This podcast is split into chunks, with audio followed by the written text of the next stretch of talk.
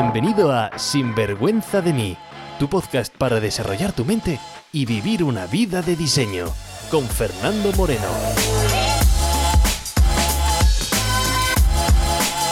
Hola y bienvenidos a un nuevo episodio de Sinvergüenza de mí. En el episodio de hoy, el número 5, te voy a contar lo que he aprendido del mayor evento de desarrollo personal de Europa, Being One Forum, y sobre todo cómo puede ayudarte a ti.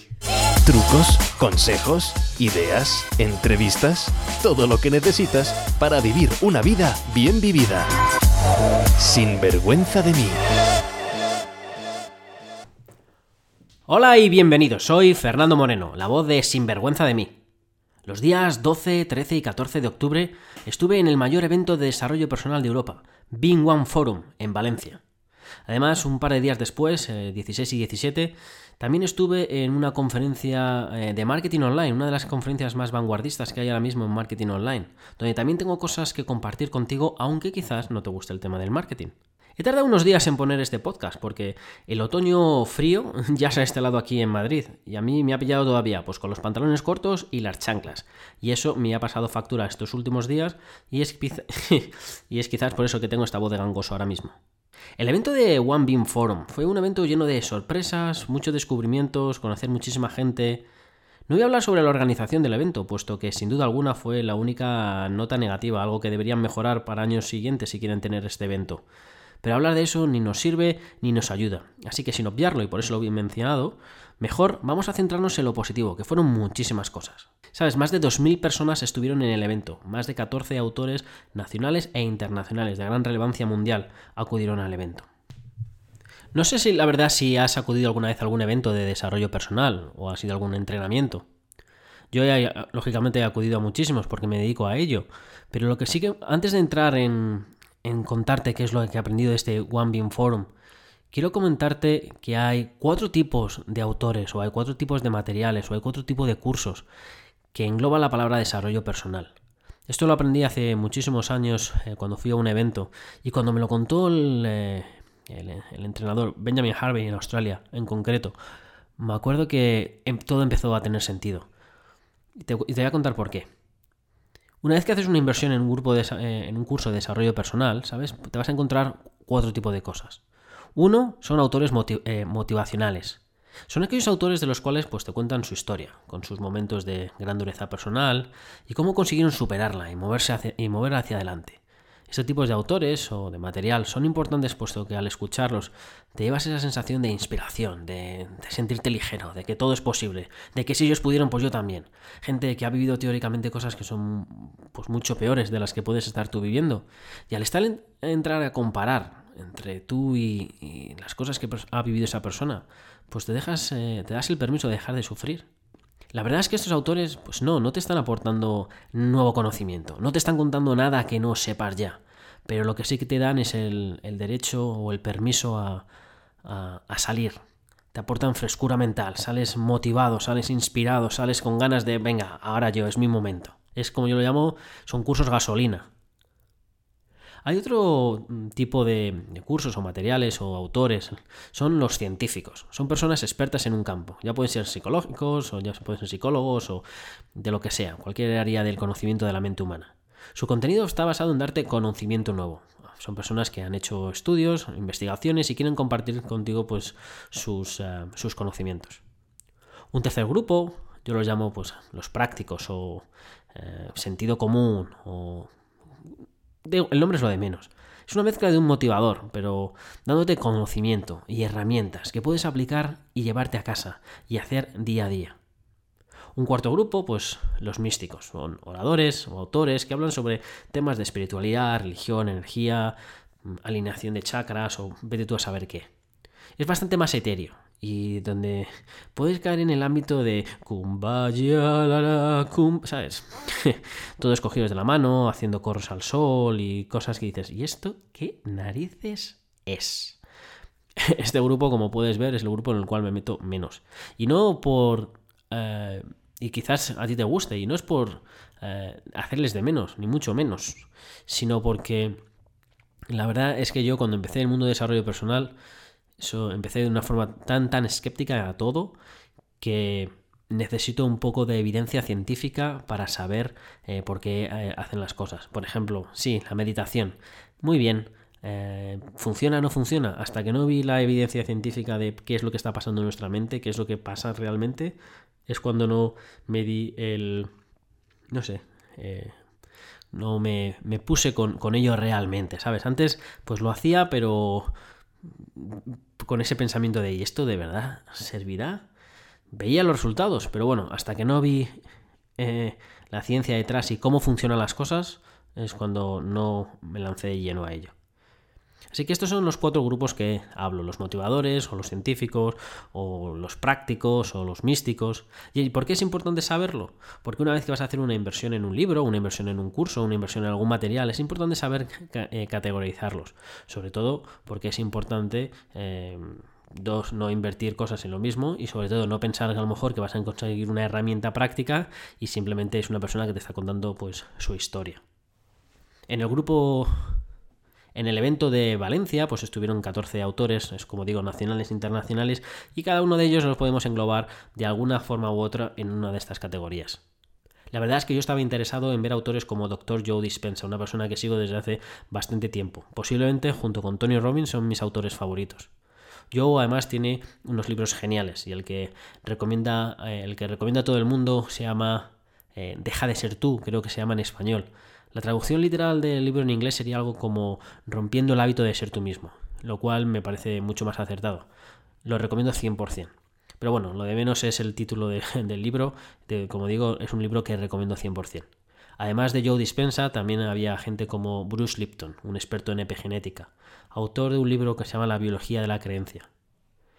Y el autor conocido internacionalmente más famoso podría ser eh, Daniel Goleman, autor y desarrollador pues, de un término que hoy todo el mundo conoce y, y parece que es muy cotidiano, pero hace 20 años nadie conocía, ni prestaba atención para nada. Se llama inteligencia emocional. La verdad es que Da igual quién sean estos autores, da igual lo que hayan hecho, lo que hayan publicado. Lo que es importante cuando vas a escucharles o cuando vas a un curso, no es lo que hayan hecho, es lo que te van a aportar ahora en tu vida. Y sobre todo, qué es lo que vas a hacer con ello. Si no te aportan nada en tu vida, me da lo mismo que sea un premio Nobel.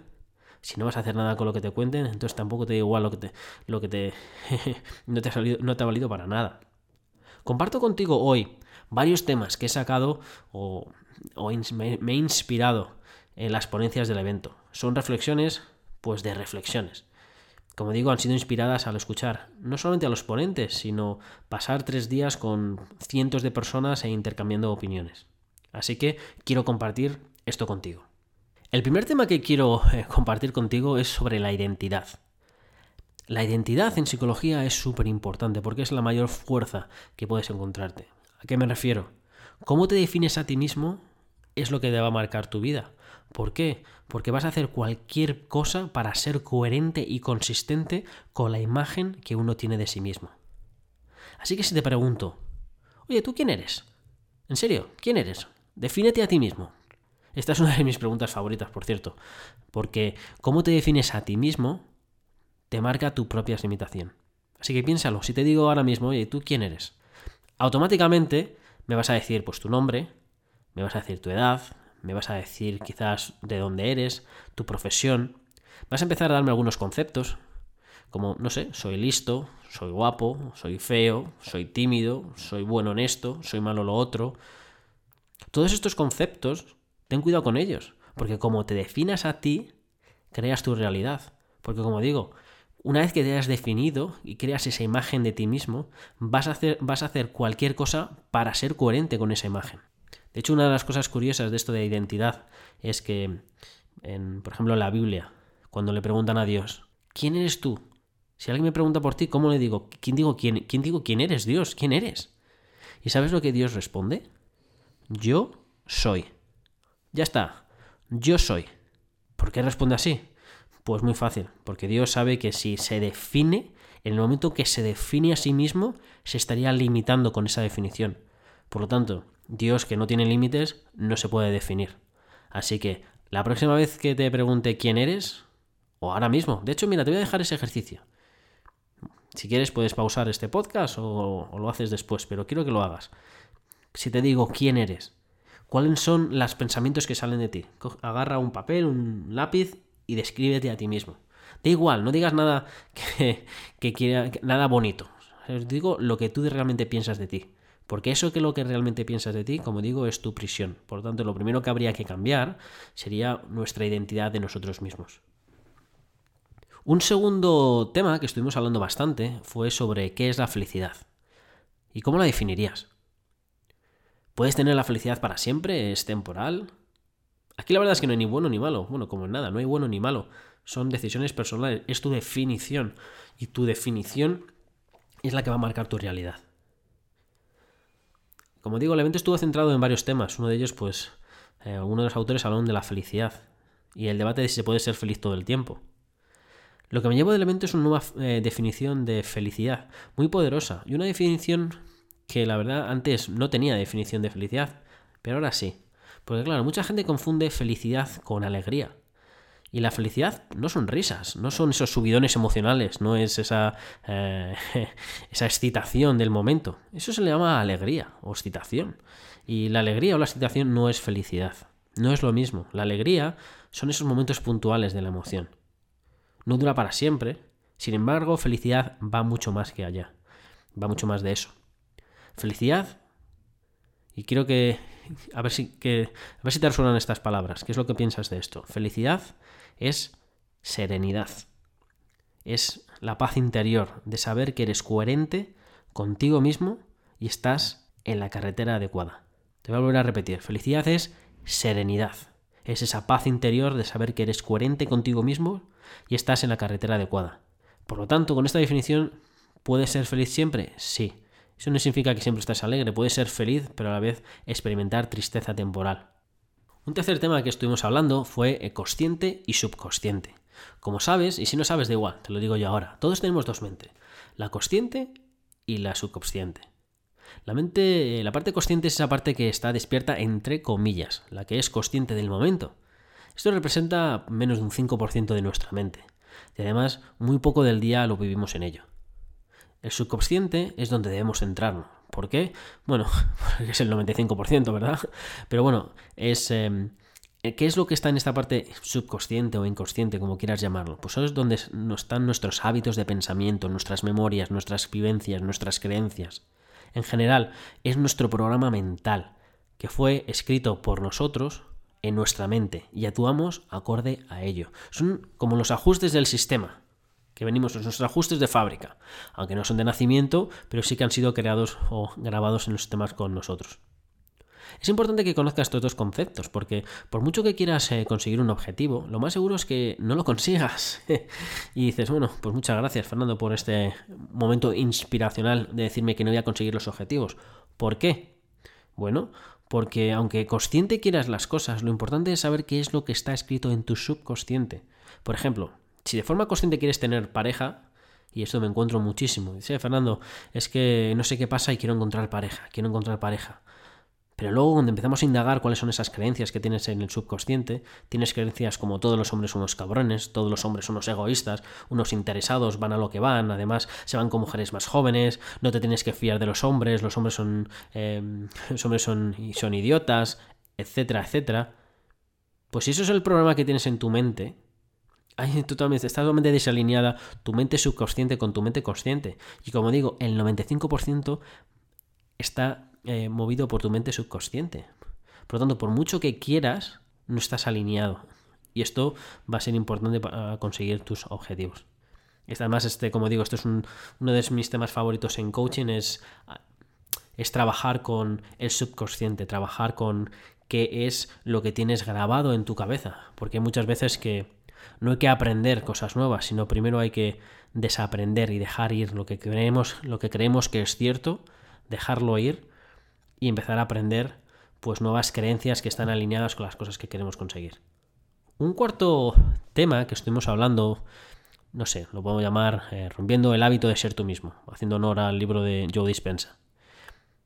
Ahí estuvimos hablando sobre todo Joe Dispensa o Bruce Lipton sobre el ADN, sobre cómo el ADN pensamos que es súper importante. Y sí, es importante, no le voy a quitar su, importancia, lógicamente, pero... Em, pero no es el factor determinante, es el factor de tu creencia es lo que determina más. ¿Sabes que el 95% de los pensamientos que tenemos, ¿sabes? El 95%, bueno, no sé si es un 95, un 94, un 93, pero como puedes ver, un porcentaje muy, muy alto. Son los mismos que teníamos el día anterior. Además, al día tenemos unos más de 60.000 pensamientos diarios. Además, la mayoría de los pensamientos son negativos. Así que esto es de romper el hábito de ser tú mismo. ¿Y por qué? Pues mira, porque esto es, esto es la ironía de las personas. Te levantas a la misma hora. El despertador suena siempre a la misma hora. Haces el mismo gesto. Quizás dices, ¿por qué tengo que despertarme? Te levantas con el mismo pie, apagas de la misma manera, haces tu misma rutina. Una vez que te levantas, vas a lo de siempre. Quizás vas primero al baño, te lavas los dientes de la misma manera, agarras el, cepillo de dientes de la misma manera, te duchas de la misma manera, te limpias las partes de la misma manera, te enjabonas de la misma manera, te secas de la misma manera, vas y te tomas el desayuno de siempre, te pones la ropa de siempre, sales de casa a la misma hora, agarras el, coche o el autobús o el mismo medio, medio, de transporte, vas por el mismo camino, llegas a tu mismo trabajo, hablas con las mismas gentes, te encuentras con las mismas personas, te pides el mismo desayuno, el mismo café, haces las mismas cosas, el mismo ritual al llegar y así hasta llegar a casa. Y cuando llegas a casa dices, pero quiero, ¿por qué mi vida no es diferente? Bueno, pues tu vida no es diferente porque tienes el hábito de ser tú mismo. Y de ahí está el romper el hábito de ser tú mismo. Y el problema es que creemos que vivimos la vida, pero en verdad lo que estamos haciendo es dar al play de los programas mentales que tenemos en nuestro inconsciente. Sabes que de los 0 a los 7 años el ser humano es cuando nos llenamos nuestra mente de significado. Es donde vamos dando eso, significado a las situaciones. Por eso cuando los niños pequeños siempre están con los ojos abiertos, dicen que son como esponjas, que van preguntando el ¿por qué esto? ¿por qué lo otro? Porque lo que están haciendo simplemente es intentar llenar su mapa mental, dar significado a las vivencias que están experimentando, dar eh, significado a la relación que sus padres tienen con él, la relación que sus padres tienen entre ellos, la relación que hay a su alrededor. Van dando significado para poder crear esos mapas mentales. Uno del ejemplo que suelo poner siempre es, imagínate que vas al supermercado, ¿vale? Y agarras los productos y vas a pagar. Pasas por el, cajero y el cajero lo que hace es, pues, eh, pasa por el código de barras. Y el código de barras ya le sale automáticamente en el programa qué producto es y qué precio tiene. ¿Y por qué? Pues fácil, porque es en el código de barras. En el código de barras, cuando el producto llegó al supermercado, pues alguien se encargó en el sistema de decir, oye, este código de barras significa este producto y significa este precio. Por lo tanto, cuando pases el, el producto, va a saltar automáticamente. ¿Qué pasa si tú cambias el código de barras de dos productos? Cuando vas a comprar le das el cambiazo. Pues el programa no va a ser capaz de identificarlo porque ya tiene el programa, ya tiene el código de barra en el sistema y lee el código de barra.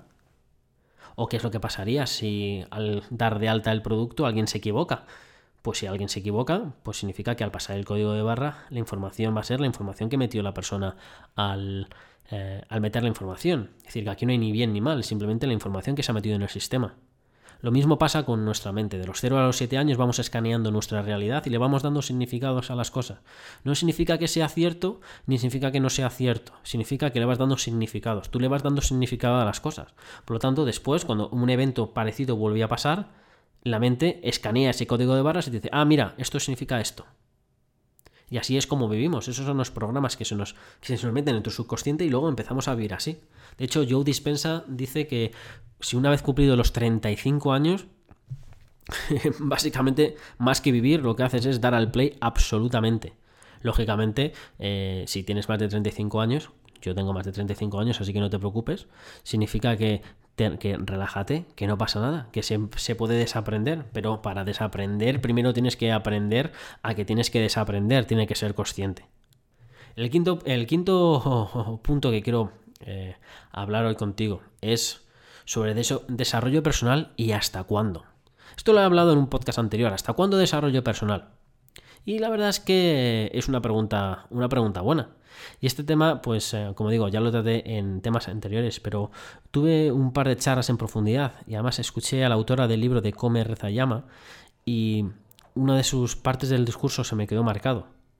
Eh, para ella, y voy a adoptar ese significado para mí a partir de ahora, que es la evolución del desarrollo humano, es cuando te haces la, la siguiente pregunta. Imagínate que te pasa algo, ¿vale? Y te haces la pregunta, ¿pero por qué me está pasando esto a mí? ¿Por qué a mí? ¿Sabes? lo hablas con una forma de, furia, de victimismo, de por qué me está pasando esto a mí, otra vez a mí, pero ¿por qué? Después, cuando vas haciendo desarrollo personal, te haces la siguiente pregunta. ¿Por qué me está pasando esto a mí? ¿Por qué a mí? ¿Por qué, ¿Por qué otra vez? ¿Ves? Vas cambiando esa furia y victimismo por, por curiosidad y exploración. Y vas siguiendo haciendo de, desarrollo personal hasta que vuelve a surgir este evento y vuelves a preguntarte, ¿pero por qué me está pasando esto a mí? ¡Wow! ¿Por qué a mí? Ahí es cuando te das cuenta de que toda la vida pasa para ti. Y es eh, ahí cuando te das cuenta que estás despierto. Y es la evolución del mundo de desarrollo personal. Así que me quedo con esa explicación de la autora de Come Reza Llama y mm, la quería compartir con vosotros. Un punto 6 quería también decir es eh, la falsa percepción de desarrollo personal y lo que no es desarrollo personal.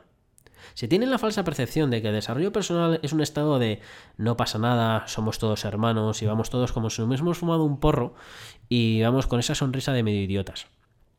Y sabes, eso no es desarrollo personal, eso es ser medio idiota. ¿Por qué te cuento esto? Porque mira, eh, justamente después de unas conferencias, pues salí y quería hablar con uno de los, uno de los autores. Y justamente pues eh, había una especie pues, de cola para ponerte y charlar o hacerte una foto o lo que sea con el autor. Y llegué yo y me puse el primero. Pero bueno, como estaba el primero y se... había una... Bueno, llegué, me puse el primero y había pues eh, una señora. Dejé pasar a la señora. No pasa nada, hombre. Pongas este primero que no pasa absolutamente nada. Claro, pasó, dejó pasar a la señora. Luego vino otra, otra señora y en vez de ponerse detrás mío, pues se puso de forma lateral, se puso a hablar con la señora primera. Bueno, pues nada, aquí estamos bien. Yo con mi móvil, pero la señora tercera con la primera, pues hablando. Entonces, de repente, pues ese movimiento, claro, me desplaza para yo ser el tercero. Pero claro, ¿qué es lo que pasa? Pues que la señora número 2, que se me ha puesto delante mío, pues eh, empieza a aparecer su amiga, su prima, su vecina, su cuñada, y empieza a aparecer 350 personas, ¿sabes? Entonces es cuando digo, oye, le digo a la señora, hey, muy bien que hayas traído a toda tu familia aquí, pero sabes, te he dejado pasar yo, así que vas detrás mío. Bueno, pues una de las señoras se me puso a gritar, no de forma directa, sino, sí, sí, sí, paso, sí, sí, paso este, paso este. Y vi como detrás, detrás mío, pues empezó a, criticar o cuchichear este, esta persona, esta persona. Entonces yo con mi mm, buen carácter que tengo me di media vuelta y le di un par de gritos en la cara, ¿sabes? Porque una cosa es ser bueno y otra cosa es que eh, te toquen las narices. Claro, cuando le solté un par de gritos a la cara, la señora pues eh, debe estar acostumbrada pues a criticar por la espalda y no, no tener confrontación eh, cara a cara, pues lo que me dijo es cosas como, bueno, esto de desarrollo personal mucho desarrollo personal no te ha servido para nada porque mira. Y ahí es cuando me, dejé, eh, me quedé pensando, digo, bueno, esta señora, ¿qué se cree que es el desarrollo personal? ¿Sabes? El desarrollo personal es lo siguiente. Si te tengo que llamar que eres gilipollas, te lo digo a la cara y no tengo ningún tipo de problema.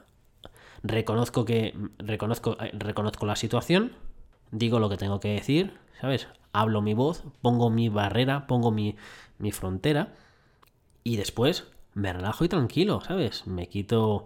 Eh, me acuerdo que me hice la foto con el, con el fulano que de turno, estuve hablando con él y, ahí, ahí, seguía la señora cuchicheando y digo, madre mía, ¿sabes? No puedes dejar de rumiar porque eso te está afectando, ¿sabes?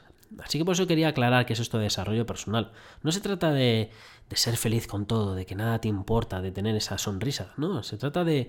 Hay emociones, te van a hacer... Em, hay, hay, situaciones en la vida pues, que vas a tener que sacar eh, emociones. Eh, no significa que tampoco que todas las emociones... No, yo es que quiero vivir 100% feliz. ¿Cómo que quieres vivir 100% feliz? ¿De verdad quieres vivir 100% feliz? Porque yo no. Porque si hay una de las emociones que más me gusta a mí, es el enfado. Y yo le llamo el poder de me cago en la puta. y no sé si puede decir esto en un podcast, la verdad es que tendría que verlo. Bueno, eh, pero ya me entiendes. Ese poder de dar un puñetazo a la mesa, ese puñetazo de decir, pero hasta aquí. ¿Por qué? Porque utilizo esa, esa fuerza de la, de la emoción para hacer cosas. De hecho, eh, esa emoción me ha servido muchísimo a mí ver, por ejemplo, a lo mejor un jefe incompetente en el pasado y decir, ¿cómo este jefe puede ser mi jefe si es incompetente? Si sabe menos que yo y sabe hacer las cosas peor. Pues eso me impulsa para dar ese eh, puñetazo en la mesa y decir, ¿sabes qué? Yo también puedo. Y ¿sabes qué? Voy a por ello. Por lo tanto, no quiero dejar esa, eh, ese, esa emoción, esa emoción es, buena. Simplemente hay que saber utilizar las emociones cuando hay que, cuando hay que eh, utilizarlas. Y sobre todo no dejar que esa emoción se prolongue en el tiempo.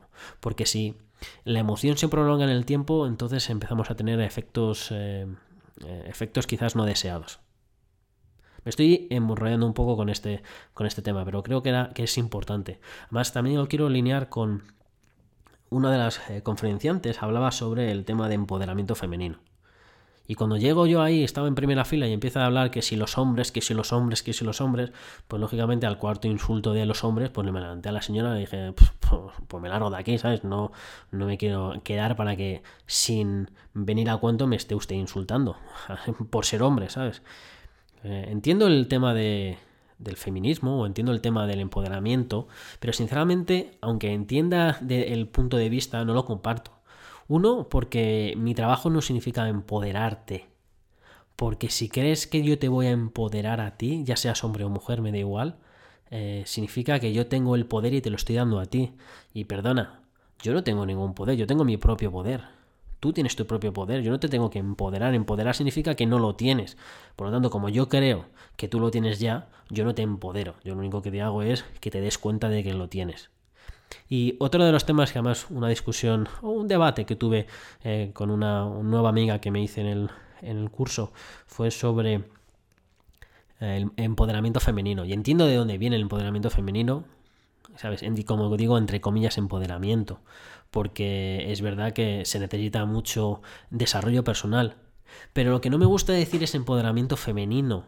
Porque cuando dices empoderamiento femenino supones dos cosas que no me gustan. Uno, que yo lo he explicado, significa que te tengo que dar poder. Perdona, el poder ya lo tienes tú. Como mucho te tengo que hacer es despertar, es ver que veas las cosas de una forma diferente. Pero el poder lo tienes tú. Y número dos, cuando dices empoderamiento femenino, estás implicando que el hombre está empoderado.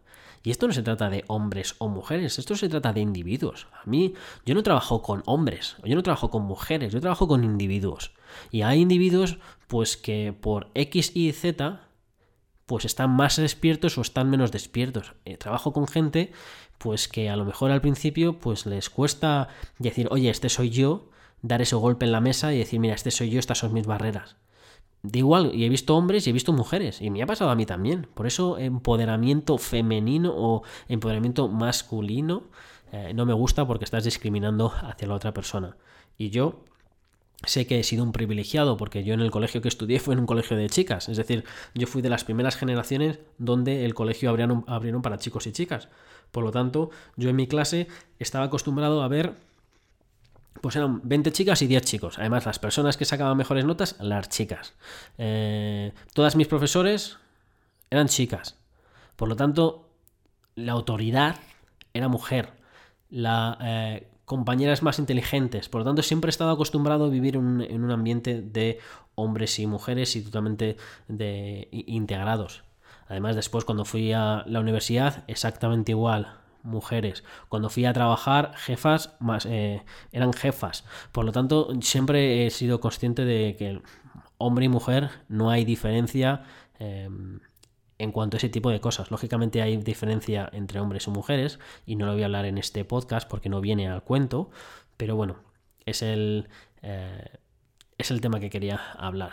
Esa falsa percepción del desarrollo personal y lo que el desarrollo personal no es. Desarrollo personal significa, pues eso, es despertarte para que tú tomes tu poder que ya tienes para hacer las cosas que tú quieres, no que las cosas que la sociedad te dice, y para vivir una vida de 10, una vida diseñada por ti. Eso es, eso es lo que yo defiendo dentro del mundo de desarrollo personal. Y ya para acabar con este podcast de hoy, una de las cosas también, como dije, estuve en un evento de marketing online. Y mucha gente me dice, pero Fernando, ¿por qué vas a estos eventos de marketing online si eres coach? Y digo, pues efectivamente por eso. Porque esto va un mensaje, pues quizás a. En verdad a todo el mundo. Me da igual que seas eh, coach, que seas profesor de yoga, que seas eh, fotógrafo. Ten la pasión que tengas. O incluso si estás trabajando, una de las eh, skills o de las habilidades que debes tener es marketing. ¿Sabes? ¿Cómo piensas que una persona te puede... Eh, puedes cambiar de trabajo si no tienes un buen marketing? ¿Cómo puedes cambiar de trabajo si tu currículum no sobresale del currículum de las demás personas? ¿Cómo puedes ser decir que eres coach si no tienes ningún cliente? ¿Sabes? Si no tienes ningún cliente, no eres coach. Si no tienes ningún cliente, no tienes un restaurante. Si no tienes ningún cliente, no eres profesor de yoga. Simplemente te apasiona el yoga. Es decir, que un 80% de las tareas que haces, si eres un profesional independiente, tiene que ser captación de clientes y un otro 20% pues tiene que ser pues eh, eh, más temas eh, más temas técnicos. Por lo tanto esto es la cosa que quería dejarte en cuanto al tema de marketing. Que si piensas que no te gusta el marketing si piensas que no te gustan las ventas pues te voy a decir que vamos a abrir los ojos porque todo en esta vida es marketing, todo en esta vida es, es ventas. Y uno de los temas que yo estoy apasionado también son ventas y bueno, al menos estoy pensando que podría crear un, un podcast para tratar de ese tema, porque eh, ventas es lo que me he dado cuenta que sobre todo gente como coaches o en general en la sociedad la palabra ventas crea mucha ah, energía negativa que hay que eliminar porque no tiene ningún tipo de sentido sobre todo si alguna vez estás pensando en crear tu propio negocio. Si no eres capaz de vender ese negocio no va a funcionar.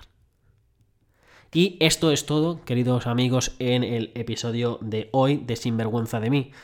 Ha sido un placer y espero verte bueno, escucharte en el próximo episodio de Sinvergüenza de mí. Ya sabes, puedes seguirme en las redes sociales, en Instagram, en Facebook o en donde quieras. Y si necesitas o hacerme alguna pregunta, hola arroba sinvergüenzademí.com. Deseando leerte y ponernos en contacto. Pasa un feliz día y sé un sinvergüenza. Sinvergüenza de mí, con Fernando Moreno.